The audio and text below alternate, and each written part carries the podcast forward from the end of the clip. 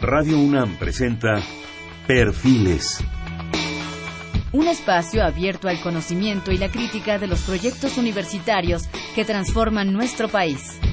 Conduce Hernando Luján. ¿Qué tal? ¿Cómo estamos? Estamos en Perfiles. Este es un espacio donde conversar con las mujeres y los hombres que día a día forjan nuestra universidad.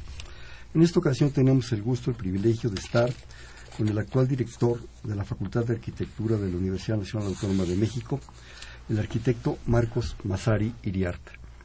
Designado director de la Facultad de Arquitectura de la Universidad Nacional Autónoma de México en febrero del 2013, profesor de Arquitectura del Paisaje, de Diseño Arquitectónico y de Teoría desde 1982, jefe de la División de Educación Continua y Educación a Distancia de la Facultad de Arquitectura de la UNAM 2005-2012, jefe de la Unidad Académica de Arquitectura del Paisaje 96-2004, editor de Espacios Abiertos en la Ciudad de México, Así funciona tu ciudad, en 99, y de Arquitectura del Paisaje de la colección Textos de la Facultad de Arquitectura, en colaboración con Gabriela Weiner, en 2013 coordinador del Plan Maestro de Arquitectura del Paisaje para el rescate del río Magdalena, coordinado por el Programa Universitario de Estudios sobre la Ciudad de la UNAM entre el 98 y el 2000.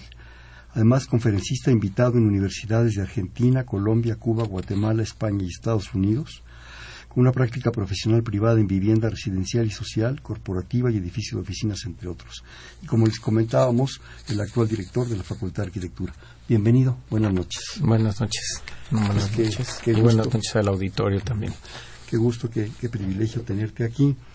Hablar de una de nuestras facultades importantes con ya pues más de 230 años de tradición en toda su, historia, una larga historia que viene, bueno, desde Carlos III, cuando la autorización de la cédula, de la creación, San Carlos, artes plásticas, todo esto, pero con una gran tradición, pues yo diría mundial, en creatividad, en propuesta, en arquitectos, gentes de, de renombres que resonarían aquí fabulosamente. Pero yo quisiera sobre todo aprovechar tu estancia y que platicáramos de la arquitectura, si tú quieres dar una visión general, global, inicial de la facultad como tal, pero sobre todo algo que estábamos comentando antes de entrar a cabina, la nueva proyección, la nueva propuesta, hacia dónde va todo esto. El micrófono es tuyo, Marcos, por favor. Pues muchas gracias. Gracias. eh, pues ahora que comentas de la Academia de San Carlos, yo creo que aquí quizás es un buen punto de partida. O sea, una es la visión que tiene España de, de México y cómo se funda la Academia de San Carlos, las tres nobles artes, arquitectura, escultura y pintura en una academia para hacer arquitectura, entre otras cosas. Y después, ¿cuál es el cambio que se da hace 100 años de, de la, de la nueva perspectiva de México, de, este, de esta perspectiva de México postrevolucionario, de la formación de arquitectos que responden a México? Y yo diría, hoy, siglo XXI, ¿cuál es nuestra perspectiva también de la arquitectura? Eh, por un lado, la arquitectura y las disciplinas, digamos, del espacio habitable también han tenido eh, una apertura. Y ahora hablamos que en la Facultad de Arquitectura, además de enseñar arquitectura, enseñamos arquitectura de paisaje, urbanismo y diseño industrial. Y esto tiene que ver porque precisamente necesitamos modificar desde el perfil del arquitecto que México requiere hoy, que la sociedad, lo que la sociedad espera de la universidad y desde luego eh, caracterizado por el compromiso social que forma pues eh, en forma ineludible la, la universidad participa a través de sus facultades y escuelas, pero particularmente de sus profesionistas o de los profesionistas formados en la UNAM, es fundamental que en este siglo, además del compromiso social, tenemos una componente muy particular que es el compromiso ambiental esto eh, modifica y nos hace tener diferentes perfiles, tanto de arquitectos como de las otras disciplinas de los que yo hablaba. El arquitecto tiene que sobrepasar, o la sociedad tiene que sobrepasar esa idea de que el arquitecto, por ejemplo, es un diseñador, y en el mejor de los casos un diseñador y un constructor.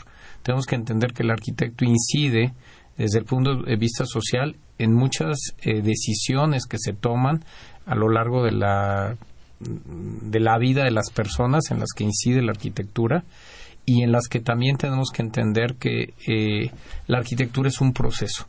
Es un proceso en el cual participamos de la mano de un arquitecto, pero participamos también nosotros como parte de ese quehacer arquitectónico y también es fundamental entender que tenemos que tener diferentes perfiles de arquitecto en el proceso, en donde sí tenemos que estar formados en el diseño, pero tenemos que saber más de tecnología, tenemos que saber y tener una conciencia mucho más clara de la relación del objeto arquitectónico con la ciudad y con la parte ambiental, con la parte social, además del diseño.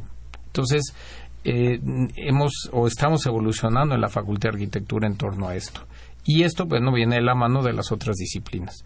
Hoy, por ejemplo, los fenómenos urbanos, que también son procesos eh, permanentes, dinámicos, que cambian todos los días, requieren de, de, profesionistas especializados en sus campos, como son los urbanistas, por ejemplo en donde hablemos de procesos de planificación, de conceptos de territorio, que no necesariamente abarca la arquitectura, sino que tienen que tener eh, la perspectiva de otras disciplinas, de la parte social, política, económica, ambiental, que mueve a las ciudades y que en este momento en donde el, el mundo se está urbanizando, particularmente México está sufriendo este fenómeno sin una planificación adecuada, en donde qué es lo que sucede, pues las ciudades se están desparramando. O sea, una de las características de los estudios que tenemos sobre las ciudades mexicanas es justamente cómo las manchas urbanas, en vez de consolidarse, se van abriendo y van ocupando el territorio, ocupando espacios que probablemente no sean los más adecuados por su topografía, por su ubicación, por las características ambientales de los sitios, por los destinos o usos que tenía, por su historia misma, todo esto pues tiene que ser estudiado de diferente forma. Y formamos a los arquitectos en esto, pero también formamos a los urbanistas para poder trabajar pues en una en mancuernas de trabajo.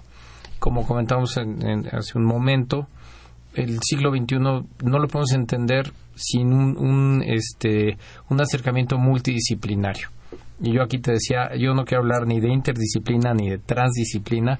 Me parece que los equipos, eh, si nosotros identificamos el valor de las diferentes disciplinas y de la eh, especialización que en diferentes áreas eh, podemos contar con, con, pues, en este caso, por ejemplo, con los egresados de la universidad, podemos generar proyectos mucho más completos viables y que además, entre otras cosas, respondan a esos requerimientos que la sociedad eh, reclama, ¿no? Por ejemplo, en arquitectura de paisaje, tú ahorita mencionabas de Río Magdalena, fue un trabajo que hicimos con el PUEC, trabajamos más de ocho dependencias, en donde aquí una de las eh, de las enormes riquezas que tiene, por ejemplo, haber coordinado el equipo de arquitectura de paisaje, es el hecho que los que formalizaron o hicieron visibles las propuestas, pues fue justamente este equipo, ¿no? O sea, que se pudieron presentar propuestas en donde se dijo, pues esto puede pasar con el río y que tenían una fundamentación desde el punto de vista ecológico, biológico, este, social, económico, que venían de otras áreas, pero que finalmente se materializaban en un plan maestro y esa materialización es lo que permitía tanto a las comunidades como al, sector de gobierno poder entender cómo se puede desarrollar un proyecto. ¿no? Ese es un proyecto que todavía sigue vigente, no se ha desarrollado en su totalidad, hay que seguirlo trabajando. Todo esto que eh, podemos hablar del medio ambiente y que hablar de, de, que puede ser reversible el daño que venimos generando, primero necesita una conciencia social antes de cualquier otra cosa, ¿no? Y esto también, por ejemplo, lo trabajan bien los paisajistas. Cuando hablamos del hecho de eh, que los paisajistas trabajan en escala arquitectónica, urbano, regional, tienen una perspectiva, en este caso, diferente a los urbanistas. Y ahora, pues, quise hablar de los arquitectos, porque somos una facultad de arquitectura, ¿no? Y me parece que los arquitectos justamente lo que estamos trabajando ahora por ejemplo estamos eh, haciendo un trabajo muy profundo de revisión del plan de estudios, que ya tiene varios años revisándose y que a lo que nos lleva es entender justamente la formación de diferentes perfiles. Perfiles que permitan a los egresados participar no solo en el área de diseño, está perfectamente estudiado a nivel mundial, o sea, no solo a nivel México, sino a nivel mundial. La Unión Internacional de Arquitectos tiene estudios, la UNESCO, muy, muy detallados, en donde los arquitectos no solo son los diseñadores, esta percepción del arquitecto artista que ha caracterizado por siglos, y yo tendría que decir desde el Renacimiento particularmente, la visión de que es un arquitecto, ¿no? Es un arquitecto tiene precisamente este eh, fuerte compromiso social, la necesidad de conocer de tecnologías, eh, de profundizar en, todos los conocimientos sobre construcción, sobre los manejos de, eh, tecnología que sirva para dar soluciones ambientales, de la inserción del, del, del, producto arquitectónico dentro de la ciudad, de las respuestas que demanda la sociedad, de entender también que el, la integración de la arquitectura con la sociedad no solo se da en los edificios más representativos o en los que identificamos en la ciudad, sino que se da en muchas pequeñas oportunidades en donde requerimos posicionar al arquitecto para poder asesorar a la sociedad y generar mejores respuestas también. O sea, por ejemplo, eh, algo que ahora se llama el condominio familiar, ¿no? En donde existe un pie de casa y al rato tiene cinco niveles cinco niveles sin ninguna conciencia ni estructural ni, ni, coherencia pero que requiere de un arquitecto. Entonces necesitamos tratar de acercar a los arquitectos también a la sociedad en todos estos ámbitos para ello tienen que estar muy bien preparados, tienen que conocer de aspectos legales, tecnológicos, insisto, además de, de, lo que tradicionalmente jurídicos, seguridad, de lo que habitualmente llamamos arquitectura, que es el diseño, ¿no? O sea, sino acercarnos a la sociedad en ese sentido. Con estas palabras iniciales de tu parte, eh, lo que alcanzo a percibir así en gran medida es una visión muy sesgada de, lo que ha sido la arquitectura, que, que estamos viendo que están iniciando un cambio muy importante. Y eso lleva a un problema educativo y cultural muy serio. Generalmente parece ser que estamos teniendo esa visión del diseñador muy creativo, muy propositivo, muy unitario para hacer el gran edificio o la gran casa o una cosa muy especial, ¿verdad? Pero por lo que nos dices, esto tiene que cambiar está cambiando a una percepción de un impacto social, nacional, internacional en muchos aspectos, porque la población del mundo sigue, somos más de 7 mil millones de gentes. Y tenemos que darle una coherencia a esto, a eso que los arquitectos, yo creo, y si digo una barbaridad me corriges, esa percepción del espacio, esa, esa concepción del espacio en toda su dimensión y en todo su aprovechamiento, pero de una forma coherente consistente. Pienso en nuestros jóvenes, Marcos, que en un momento dado se ilusionan, son creativos, profundamente creativos, pero que a lo mejor tienen que dejar de pensar en ese proyecto unitario que tú dices. Hacerlo sí, a lo mejor son oportunidades maravillosas, pero ver cosas con más proyección. Bueno, yo creo que la proyección surge desde la formación misma. O sea, el proceso de enseñanza-aprendizaje. ¿Por qué entro ahí? ¿Por qué voy a estudiar esto? Exactamente. Necesitamos entender que ese proceso de enseñanza-aprendizaje tiene que ir abriéndole las puertas al estudiante para que vaya encontrando estas perspectivas en donde se requiere del diseño. O sea, sí se requiere, o sea, se requiere saber de diseño, pero se requiere también poderlo enfocar de diferentes maneras porque eh, podríamos decir que la tecnología nos ha hecho avanzar en, una forma, en una velocidad increíble, ¿no? Ahora los proyectos eh, se dibujan, se conciben, se presentan eh, render, se presentan este, realidades virtuales en donde a veces nos perdemos en la tecnología. Y la regla ya es, ya es histórica. La regla ya es, pero no, no puede ser histórica porque necesitamos que el alumno, lo primero que el alumno necesita es, esa relación, debe de entender el por qué, debe entender eh, por qué el lápiz debe tener esa conexión de la mano con el cerebro, debe de entender que los procesos no son solo en la computadora, la computadora es una herramienta, ¿no? Entonces, si nos perdemos en esto, que le está afectando al mundo entero. O sea, esto, la velocidad en el desarrollo de los proyectos también implica tener un conocimiento más profundo para poder desarrollarlos adecuadamente. implica tener conocimientos sobre procedimientos constructivos, sobre costos, qué es un catálogo de conceptos, cómo incide en el proyecto un procedimiento constructivo y una relación de costo en la realización del proyecto, qué características debe tener la tecnología que nosotros apliquemos, ¿sí? desde tecnologías pasivas hasta tecnologías de, este, de alta tecnología en un proyecto. Eh, tenemos que darnos cuenta que eh, la ciudad o el mundo requiere no solo de un maquillaje eh, sustentable, sino que requiere realmente de una sustentabilidad. Y la sustentabilidad viene aplicada no en una certificación, que eso es lo que pues ahora está muy en, boca de todos, este edificio está certificado, sino en realidad la relación de cómo pequeños granitos de arena hacen un todo. Entonces se necesita generar una cultura tanto en la formación de los de los arquitectos como en la sociedad, o sea, porque a veces decimos, no, pues yo para qué hago eso, pues eso no va a servir de nada, ¿no? O sea, yo voy a poner un granito de arena. Cada granito de arena que se pone es finalmente un apoyo, ¿no? Entonces, aquí lo que necesitamos es, para poder avanzar, eh, genera estos perfiles en la escuela, ¿no? O sea, que desde, desde la formación del estudiante empiece a detectar la posibilidad de inserción en un mercado laboral, pero a través de cuál es el perfil en donde yo, a través del diseño, puedo también ofrecer a la sociedad, ¿no? Sí, esto es, es, fundamental. Esto que dices es importantísimo, un proceso cultural, ¿no? Un proceso cultural y educativo que permita tener visiones más completas, más integrales. Yo quisiera eh, arquitectura, bueno, no solo es la facultad de arquitectura como tal, es el urbanismo, es el diseño industrial y es la arquitectura del paisaje. Que un poco con tus propias palabras, bueno, de arquitectura en lo general ya hablaste, pero también de las otras opciones.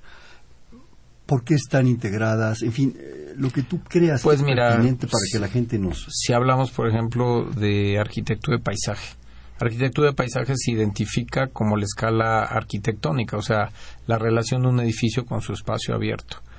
Hoy, por ejemplo, se ha venido modificando, y esto es muy importante en las ciudades, el concepto, ya no hablamos de espacio abierto, sino hablamos de espacio público. O sea, el concepto de espacio público, y sabemos que el mejor espacio público es justamente el espacio abierto. O sea, son los espacios en donde todos convivimos. Es el espacio en donde interactúan los diferentes niveles sociales, es el espacio en donde se interactúan las familias, es el espacio de relajamiento, es un espacio en donde finalmente podemos eh, asociar las cualidades ambientales de un sitio con sus cualidades paisajísticas, pero sobre todo con su valor social. Hoy estamos trabajando sobre un valor social y esto también es importante porque cuando nosotros empezamos a construir el proyecto de arquitecto de paisaje teníamos una gran referencia de los países sajones, ¿no? Entonces trajimos toda esa información y empezamos a formular una propuesta para México. Y hoy yo podría decir que la Unidad Académica de Arquitectura y Paisaje se ha venido modificando esta, esta perspectiva. Se ha venido modificando porque resulta que tanto en México como en América Latina ha habido una serie de respuestas que, que, que dan cabida a las formas de pensar, a las culturas, a los climas que nosotros tenemos que no necesariamente corresponden a estas ideas sajonas, pero que tienen que ver con algo fundamental, el manejo del territorio, o sea, cómo manejamos el territorio en todas sus escalas y cómo podemos incidir en la vida de la sociedad. Sabemos que si nosotros queremos generar ciudades eh, que sean eh, mucho más densamente pobladas, en donde quizá estemos hablando de generar mayores alturas, la respuesta es muy clara. En, en el género de vivienda, lo que automáticamente la respuesta es pues la vivienda será cada vez más pequeña, ¿no? Y tendremos que tener espacios públicos que no solo sean espacios abiertos. Vemos a veces con tristeza cómo un centro comercial sustituye lo que antes era un parque. O vemos cómo un gimnasio sustituye una actividad que se podría realizar en el exterior. O sea, también en la sociedad vemos que hay un cambio en donde debemos incidir a través del espacio público. Creo que particularmente en la Ciudad de México se ha trabajado mucho sobre el espacio público, pero tenemos que trabajar en muchos conceptos de espacio público, porque no hay un patrón. Y esto sí es muy claro y esto lo manejan eh, eh, con mucha mucho conocimiento los paisajistas, ¿no? O sea, cómo los aspectos sociales, culturales, ambientales, todo esto cómo lo vamos a interrelacionar. Y esto tiene que ver desde luego también con la perspectiva del urbanista. Entonces ahí empieza esta, eh, digamos, interacción entre las disciplinas que se enseñan en la Facultad de Arquitectura, pero que finalmente tienen que ver con la ciudad en la que vivimos, el país que queremos, el objeto en donde nos sentamos, el espacio donde habitamos, o sea, todo esto finalmente converge en lo que hacemos en la Facultad de Arquitectura. Y sobre todo una cuestión de, tipo económico, social, político, ¿verdad? De espacios, de lucha por espacios. Me, hacías pensar ahorita en aquellas eh, viejas y todavía actuales vecindades de la Ciudad de México, en cual la convivencia era de otro estilo, de otra propuesta. De repente estos espacios desaparecen y se convierten en literalmente en torres, ¿no? Torres donde la calidad humana y la convivencia humana se reduce prácticamente a cero, ¿no? Mira, me llega aquí una, una primera propuesta de, de, una, de un radio escucha. Comenta, ahora las constructoras ofrecen departamentos pequeñísimos, lo que estás hablando. Obviamente hay arquitectos trabajando en ellos. ¿Dónde queda el compromiso social? ¿Por qué se siguen haciendo departamentos más pequeños para las familias mexicanas que son grandes? Bueno, esto primero habría que ver que el objeto arquitectónico sí tiene una relación eh, económico-constructiva. O sea, si se tiene un determinado ingreso, pues se necesita desarrollar un proyecto para esta eh, para este ingreso, ¿no? Aquí la parte importante de esto es eh, lo que pasa es que tenemos que tener un cambio también de, de, visión. O sea, no es que la familia mexicana sea grande o sea pequeña, sino que tenemos que establecer una relación entre el espacio que utilizamos, el espacio arquitectónico e incluso los objetos, ¿no? O sea, habría que ver ahí, por ejemplo, incidir el diseño industrial, ¿no? En donde tengo una cama que se dobla y tengo un sillón que se hace cama y tengo sí o sea una litera. tengo una litera o sea habría que ver cuál es el, uso del espacio. Sí desde luego los arquitectos participamos en este tipo de proyectos pero aquí lo que nosotros necesitamos eh, visualizar y lo que lo que tenemos que ver es que estos espacios no importa que el espacio sea reducido tengan las mejores condiciones de habitabilidad que esto quizá es lo que sería relevante esta respuesta. O sea, si se generan condiciones inadecuadas de habitabilidad, aunque el espacio sea pequeño, o puedo generar un espacio pequeño con extraordinarias condiciones de habitabilidad. Aquí es donde está precisamente este la respuesta a este radio escucha es si los arquitectos incidimos en este tipo de proyectos, pero lo que tenemos que ver es cómo manejar por ejemplo, aquí hay que hablar de políticas públicas, hay que, hay que hablar sobre ciudad de nuevo, hay que entender la, el, no solo el objeto arquitectónico per se de decir, ah, pues este edificio es pequeñito y está bien o mal ubicado, porque la ubicación, por ejemplo, es uno de los aspectos fundamentales que podemos manejar a través de la planeación y de las políticas públicas. Nosotros sabemos que la Ciudad de México, si la tomáramos como ejemplo, tiene una expulsión de, de, población hacia el área metropolitana, pero finalmente sigue en el área metropolitana, en espacios que carecen eh, de los servicios o de la infraestructura adecuada. Entonces vemos esta migración de la periferia hacia la ciudad, o sea, hacia las delegaciones, eh, hacia las 16 delegaciones, hacia el Distrito Federal en sí, porque los, lo que hay alrededor no les está dando toda esta infraestructura y todos estos servicios que requieren. Entonces ahí se requiere un proyecto de planeación en donde podamos hasta estudiar hasta dónde podemos densificar el área metropolitana, por ejemplo, para evitar este viajes diarios, para lograr desplazamientos. para volver a generar un proyecto de barrio.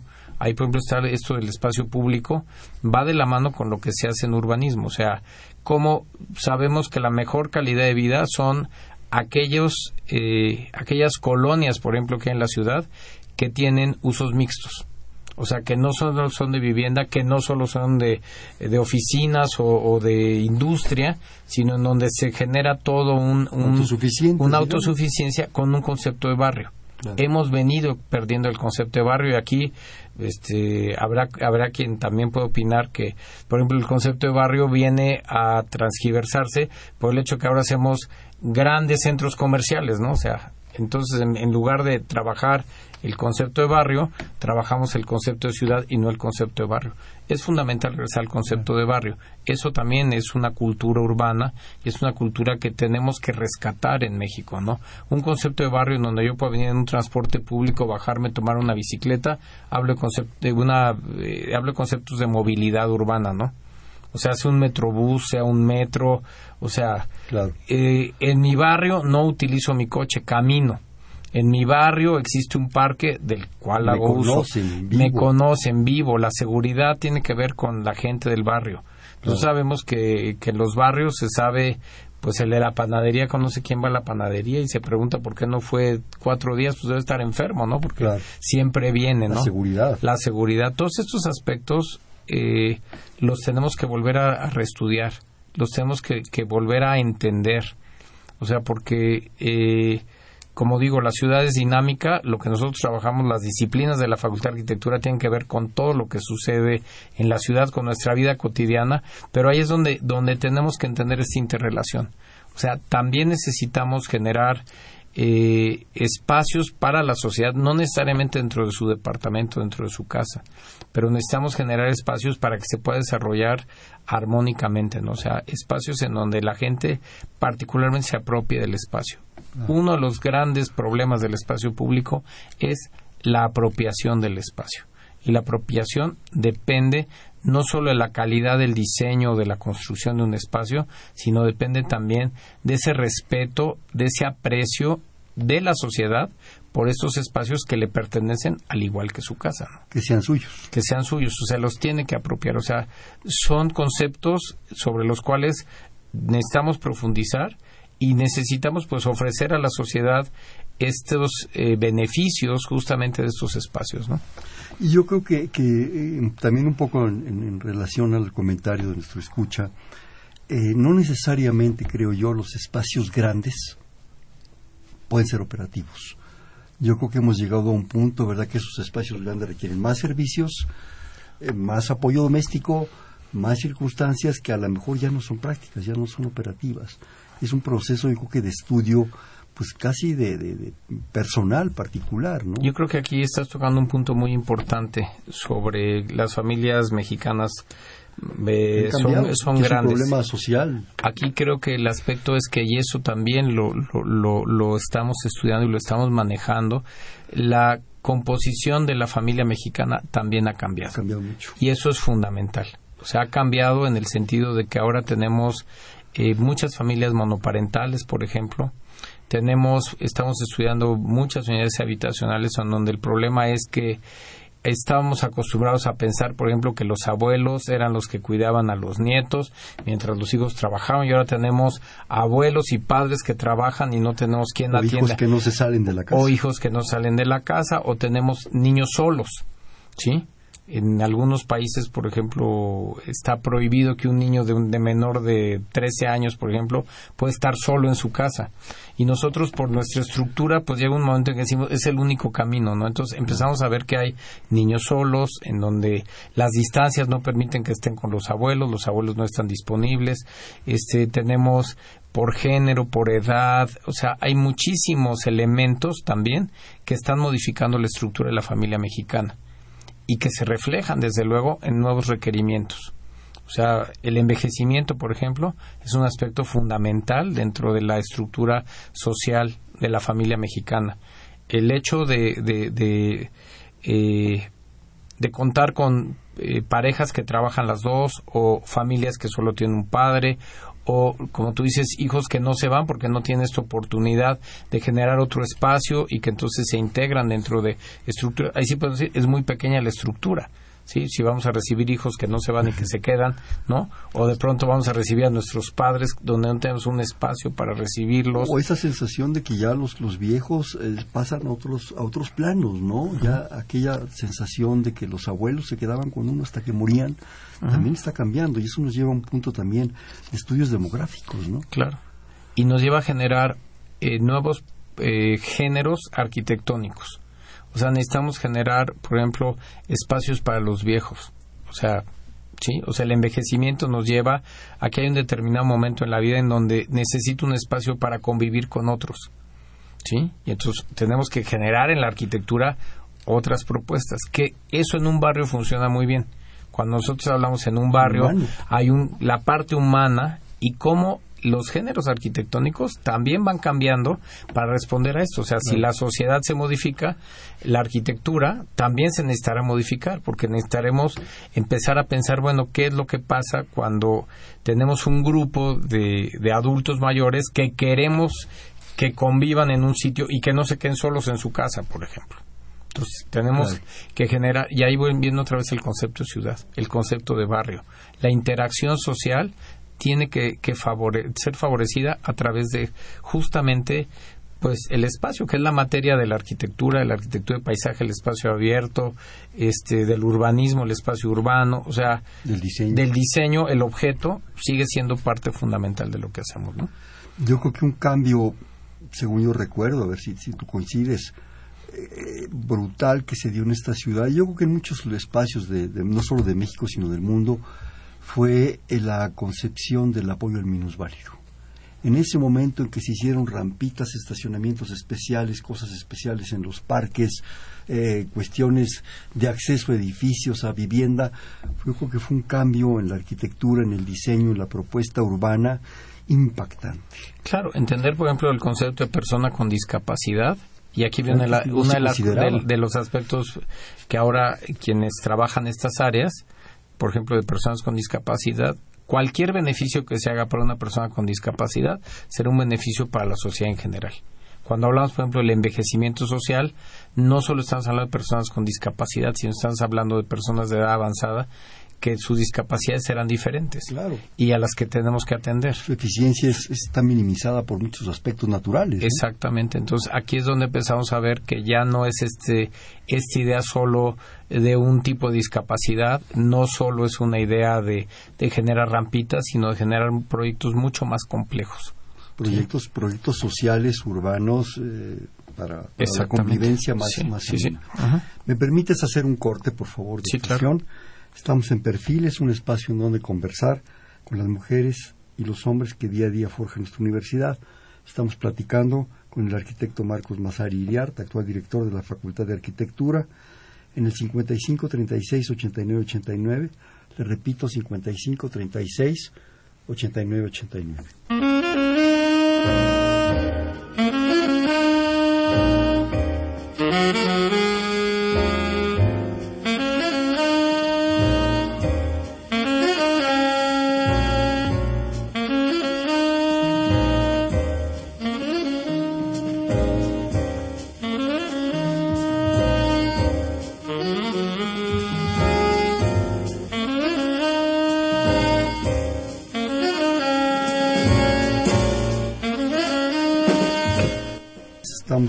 Perfiles, un espacio en donde conversar con las mujeres y los hombres que día a día forjan nuestra universidad. Les comentamos que estamos en el 55 36 89 89, platicando con el arquitecto Marcos Mazari Iriar, actual director de la Facultad de Arquitectura. Quisiera que invirtiéramos un minuto, los que tú consideres pertinente, para hablar de una ya hablamos de arquitectura, de urbanismo y de, de cuestiones ambientales hablar un poco del diseño industrial que está integrado pues desde hace ya un buen de años a la facultad. Bueno, sí, de hecho diseño industrial cumplirá 45 años el próximo año. Ah, pues o sea, ya estamos entrados en 45 en realidad. ya están viejitos. Y tiene que ver justamente con, con el objeto, con un objeto que es un objeto replicable y que es un objeto que incide directamente en la, en la actividad cotidiana de las personas. Y esto, en realidad, el CIDI, que es un centro de investigación y de enseñanza, que es lo que lo ha caracterizado siempre, pues es un centro eh, muy importante en el país por su estructura misma. No es una estructura en donde los alumnos aprenden a, hacer los objetos para después poder diseñarlos con estas características de, eh, de que sean replicables y eso hace la diferencia entre otros que diseñan y los diseñadores industriales. Y creo que también ahí, por ejemplo, viene la importancia de, generar una cultura, ¿no? Lo hecho en México es una cultura y necesitamos tener pues eh, profesionistas en todas las áreas y el diseño industrial es un área que viene en todo, ¿no? Todo lo que nosotros tocamos desde una botella de agua, el escritorio, la silla, etcétera, tiene que ver con el diseño industrial. Y aquí es importante ver cómo el diseñador industrial también incide en la forma de vida y también eh, es importante entender el concepto de objeto, su durabilidad, su relación con la economía, por ejemplo, o sea, ¿por qué comprar un objeto desechable, un objeto que va a durar toda la vida? O sea, ¿qué diferencia hay entre diferentes tipos de objetos y, la, relación que nosotros vamos guardando con ellos a lo largo de la historia? Los objetos han cambiado, hoy nos damos en cuenta de lo importante que es para la economía, esto ha sido por otras economías del mundo aprovechado y nosotros creo que estamos desaprovechando también este nicho de mercado que es tan importante que permitiría crecer al país. O sea, los procesos industriales van de la mano también en el desarrollo de objetos del, diseño industrial. Y totalmente vinculados, como decías hace un momento, a los espacios, a la habitación, al lugar de, convivencia de las familias.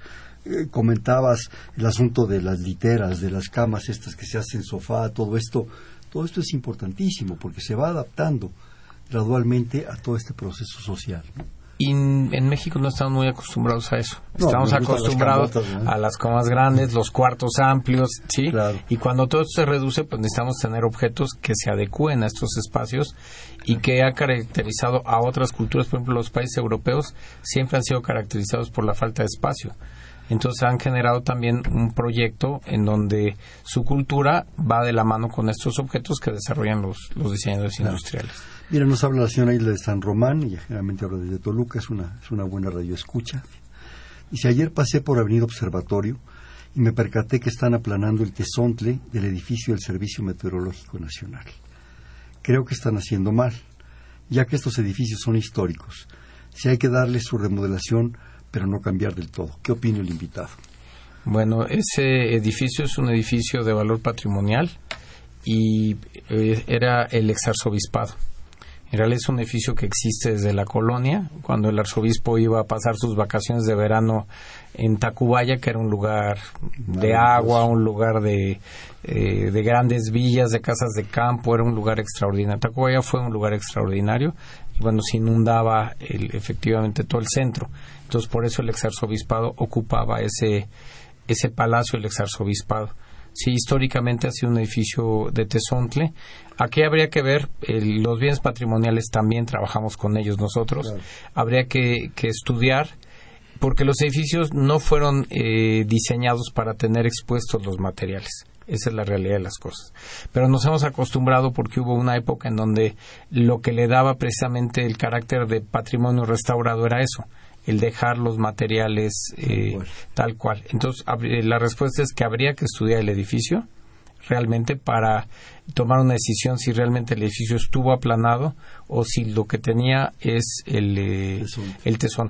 Ahora yo tendría que reconocer, igual que la señora Hilda, que ese edificio tiene, pues desde que yo recuerdo, el edificio es eh, un edificio que tiene expuesto el tesontle, ¿no? Claro. Y eso nos lleva también a retomar el punto de la relación con eh, restauradores, con antropología y historia, con patrimonio nacional, con una serie de propuestas con las cuales ustedes están totalmente vinculados. Sí, y aquí, bueno, como universidad estamos vinculados a través de, programas eh, y planes, ¿no? Tenemos, por ejemplo, los programas de maestría, tanto maestría y doctorado en arquitectura y en urbanismo, tenemos el programa de maestría en diseño industrial y tenemos una serie de especializaciones. Por ejemplo, eh, dentro de la maestría en arquitectura está justamente eh, conservación de monumentos. O sea, es una, eh, es una maestría que trata específicamente estos aspectos y que como todos los proyectos de maestría y doctorado son proyectos interdisciplinarios en los que cada vez intervienen más no solo eh, más especialistas en diferentes áreas, sino también más dependencias universitarias. Eso es lo que enriquece el posgrado en la universidad.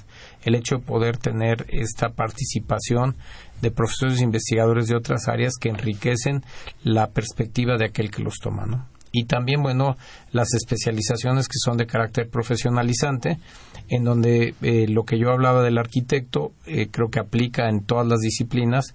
Hoy por hoy una licenciatura no es la respuesta, no es el final de un camino, ¿no? O sea, siempre decíamos, ya se terminó la licenciatura, no, ya. ya. es arquitecto, ¿no? Ya está listo para irse a construir, a construir casas, ¿no? Aquí lo que vemos actualmente es la importancia justamente de la actualización profesional que puede ser una respuesta que damos nosotros es como universidad a través de las especializaciones, que tiene un carácter profesionalizante en donde ahora, por ejemplo, estamos trabajando todo lo que es gerencia de proyectos desde una visión de la arquitectura en relación a las etapas de la administración y de la construcción de un proyecto.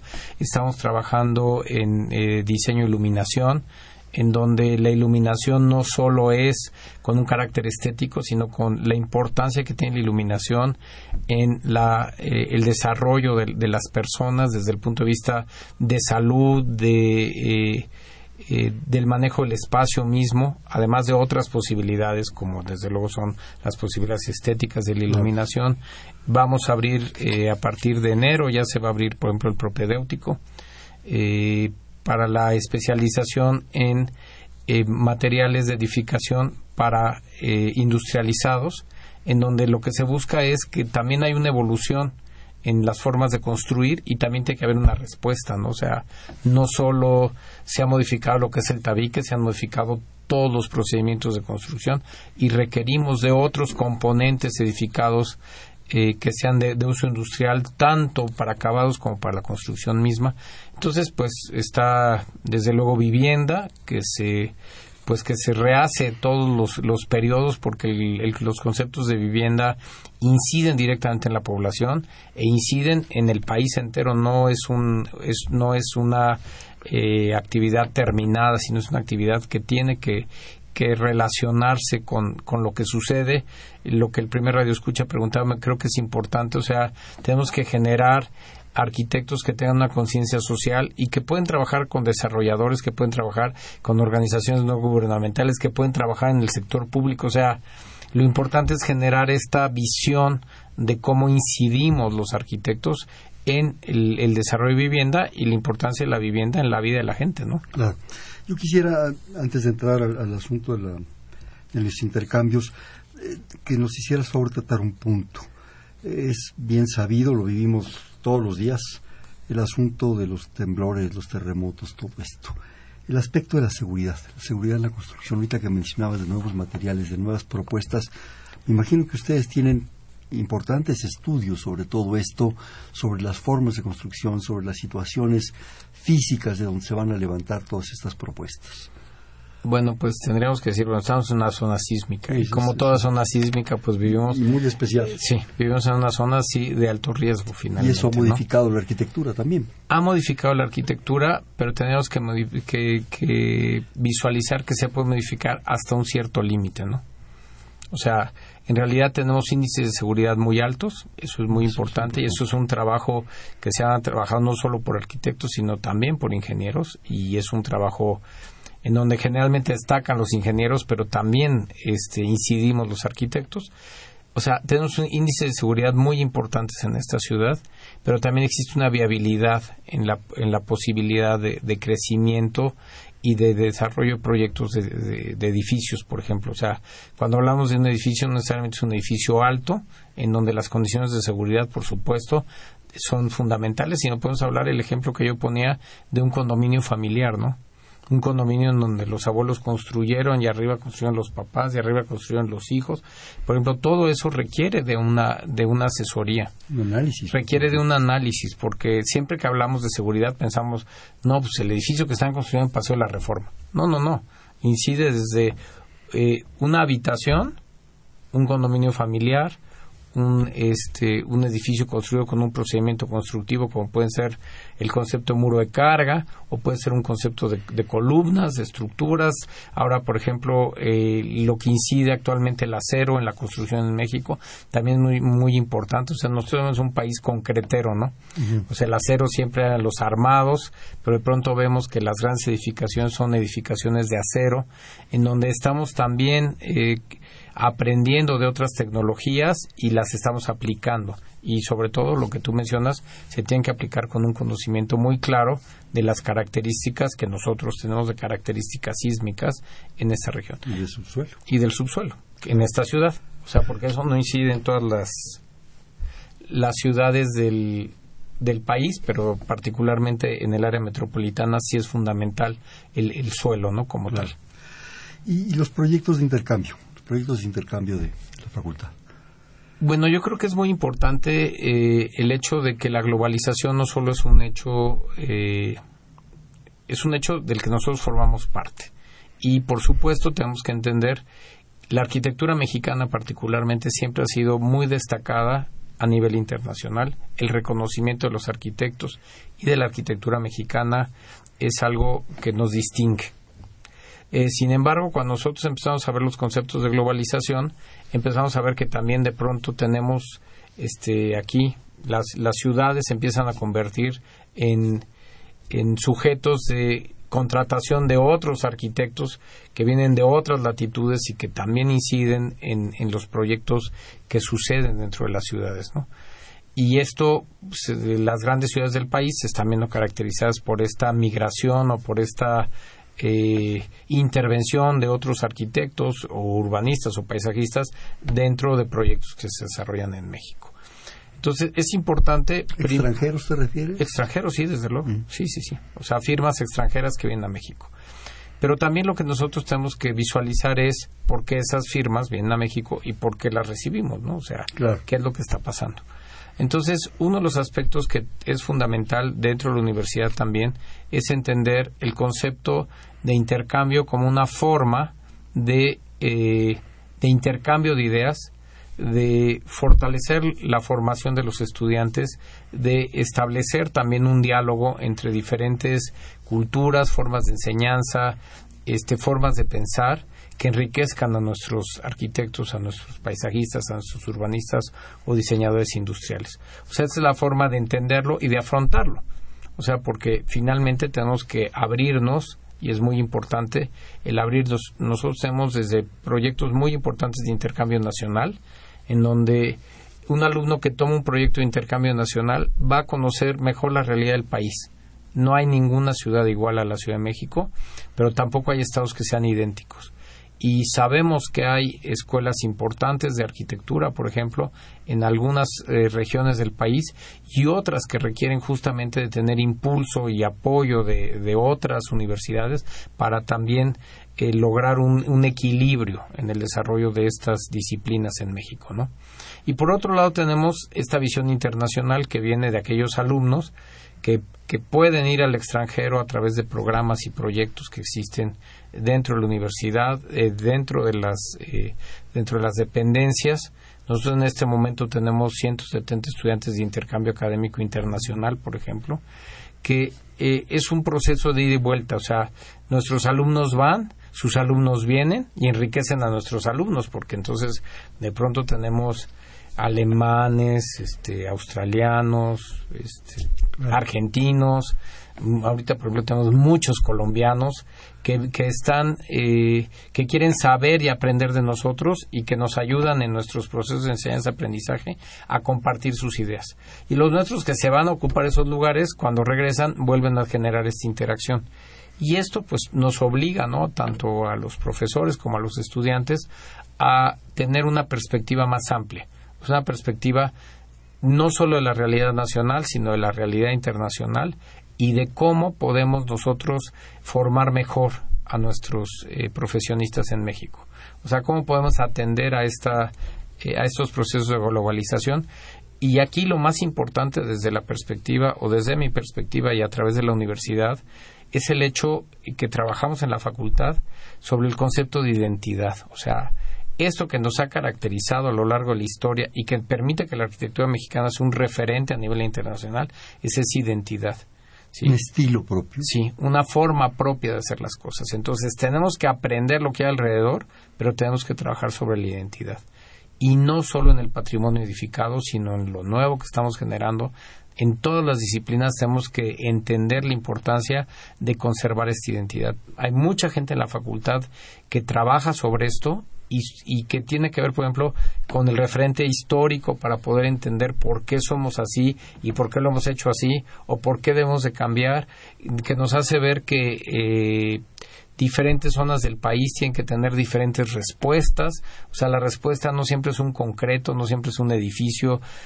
O sea, hay muchos procedimientos de construcción que caracterizan a diferentes regiones del país y que pueden eh, generar una identidad desde el punto de vista, no solo eh, desde el punto de vista visual, ¿sí? De que pronto diga, ah, no, esta arquitectura sí es muy mexicana, sino de todo este valor cultural que tiene dentro. Eso es lo que ha caracterizado a la arquitectura y a las ciudades mexicanas y es algo sobre lo que tenemos que seguir trabajando. Es algo que tenemos que fortalecer en la formación de nuestros estudiantes y es algo que tiene que permear fuera de la universidad, en la sociedad, porque la sociedad tiene que estar orgullosa de ese entorno en donde se, se desarrolla, de estos edificios que, como la señora que nos habla, pues ahí está, ¿no? El, el claro. Es una toma de conciencia. Es una toma de conciencia. Finalmente, la señora sabía que era el meteorológico, a lo mejor no sabía que era el, el, el exarzobispado, pero lo identifica. O sea, son elementos que hay que conservar porque nos permiten identificar zonas de la ciudad, nos permiten eh, que tengan una personalidad propia, nos permite conocer nuestro pasado y ver cómo deambulamos hacia un futuro, pero con una conciencia. ¿no? Esto tiene que permear la sociedad, es algo fundamental. Cultura y identidad, algo fundamental, ¿no? Eh, yo quisiera, desgraciadamente nos quedan escasos cuatro minutos, eh, yo creo que es importante que la gente conozca que a partir de los años 80, si mal no recuerdo, la, la Escuela de Arquitectura se convierte en facultad, con posgrados. Eso yo creo que es un avance fundamental en todo esto que dices tú, de esas búsquedas, de esas propuestas, de esas renovaciones. Desgraciadamente, brevemente, no sé qué nos pudieras aportar. Pues bueno, la, la, facultad, al igual que toda la universidad, sigue trabajando en, en atender a todas estas áreas que son prioritarias en la formación de profesionales para eh, dar respuesta a los requerimientos. de superación. Sí, o sea, pero con, un, eh, con una preparación adecuada. O sea, si es sobre patrimonio, pues que sepan sobre patrimonio. O sea, hay que trabajar sobre el patrimonio y ver cómo podemos incidir en el patrimonio. Y si de pronto lo que nosotros estamos hablando, por ejemplo, es de tecnología, cómo las tecnologías apoyan, ¿no? O si nosotros hablamos eh, desde el punto de vista urbano, de desarrollo urbano y regional, tenemos que tener especialistas en desarrollo urbano y regional. O sea, tenemos, la universidad tiene eh, siempre en perspectiva qué es lo que pasa en el entorno y qué respuestas podemos dar para poder atender.